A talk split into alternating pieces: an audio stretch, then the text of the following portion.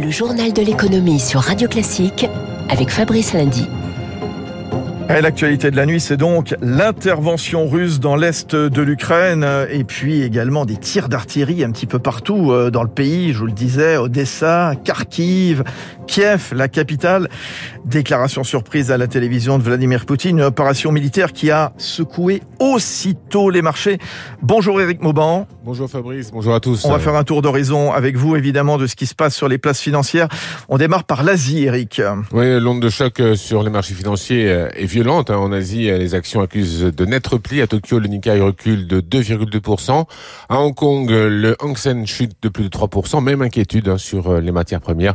Le baril de brut fait un bond de 5% avec un baril de Brent qui, pour la première fois depuis 2014, vous l'avez dit tout à l'heure, dépasse désormais la barre des 100 dollars. Wall Street n'est pas épargné. D'après les transactions hors séance, eh bien les contrats à terme sur les principaux indices, hein, comme le Dow Jones, affichaient des replis de l'ordre de 2%. Les investisseurs se tournent vers les valeurs refuges que sont le marché obligataire américain et le dollar. Le billet vert s'échange ce matin à, à 1,1234 pour un euro.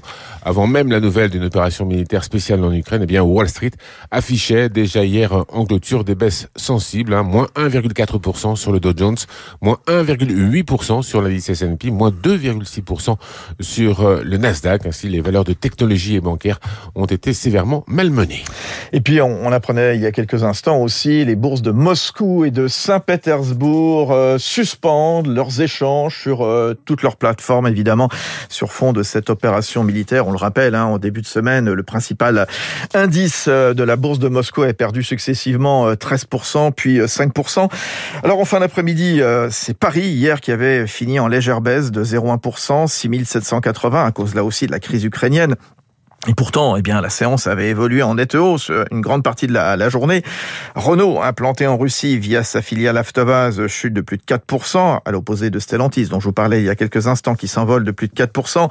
Euh, Alstom, qui détient 20% du constructeur ferroviaire Transmash Holding, perd 3%. Société Générale, euh, présente via sa filiale Rosebank, est en recul de 1%. Accord en recul également d'1,3%. Eric, Eric Mauban, là, il est 6h43. À faut-il s'attendre à l'ouverture à la Bourse de Paris tout à l'heure Sans surprise, hein, la Bourse de Paris va, va, baisser aussi assez nettement. On s'attend à un repli de l'ordre de 2%, comme à Wall Street sur les contrats futurs. Beaucoup de nervosité dans les salles de marché, puisque déjà hier, euh, les investisseurs ont réagi à une cyberattaque en Ukraine. Et tous les groupes euh, qui sont présents en Russie, c'est sûr, vont souffrir. Euh, vous l'avez dit, Renault, qui est présent en Russie avec sa filiale Avtovaz, a cédé hier plus de 4%. Et on s'attend à une nette baisse euh, aujourd'hui sur les marchés financiers. Voilà des marchés financiers évidemment qu'on va continuer de suivre sur Radio Classique dans cette matinale économique. Dans un premier temps, merci Eric Mauban. Alors l'Ukraine inquiète, mais il y a toujours dans les esprits euh, certes forte inflation, le conflit présentant un risque supplémentaire évidemment pour la hausse des prix, à commencer par ceux de l'énergie, par les prix des céréales également. Euh, ce chiffre hier en zone euro, l'inflation confirmée à 5,1% sur un an, c'est un record. Et tout à l'heure, hein, à la Banque de France à Paris, Christine Lagarde va réunir le Conseil des gouverneurs de la BCE pour tenter de trouver un consensus sur la conduite à donner. Euh, jusqu'à présent, la BCE ayant plutôt temporisé. Plusieurs résultats d'entreprise et non des moindres. Hier, Stellantis, je vous en parlais, qui dégage plus de 13 milliards de bénéfices l'an dernier pour sa première année d'existence. Danone, les premiers de l'ère Antoine de Saint-Afrique avec des ventes en hausse de 3%. Résultat encourageant, dit-on, mais Danone voit sa rentabilité évoluer à des niveaux faibles à cause de l'inflation. Là aussi, on y revient. De solides résultats pour Eramet, le groupe minier dont le bénéfice avant impôt double en dépassant le milliard. Et puis, Fnac Darty qui dépasse le cap des 8 milliards de ventes l'an dernier, chiffre d'affaires record. Le distributeur qui annonce un partenariat avec Google pour améliorer son moteur de recherche.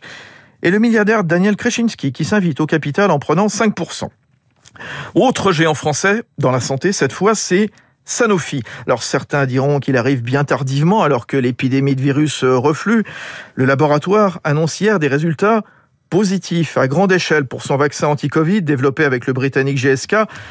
Un an de retard quand même, Rémi Pfister.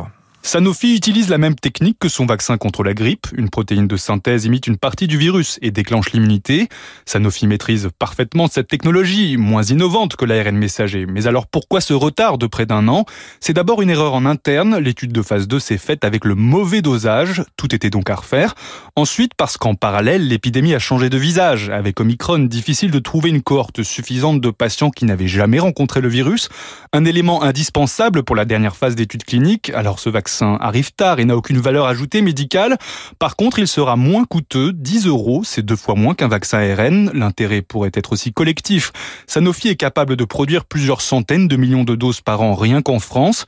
Si la pandémie se transforme comme une épidémie hivernale de grippe, Sanofi pourrait proposer chaque année une injection de rappel. Voilà Rémi Fister qui suit pour euh, Radio Classique tous les dossiers autour de la santé. Aux États-Unis, les enchères pour des éoliennes en mer au large des côtes de New York et du New Jersey s'envolent. Il s'agit d'une zone de 2000 km qui pourrait alimenter 2 millions de foyers. Lancées à 50 millions de dollars, elles atteignaient hier soir 1 milliard et demi, c'est-à-dire 30 fois plus. Et parmi les entreprises candidates, il y a EDF renouvelable. Enfin, dans le ciel, c'est la course vers l'hydrogène, peut-être l'automobile, on va le voir dans un instant aussi. Airbus embarque Safran et GE dans son projet. Et puis le motoriste Pratt Whitney se lance aussi dans la course à l'avion à l'hydrogène. Il est 6h46.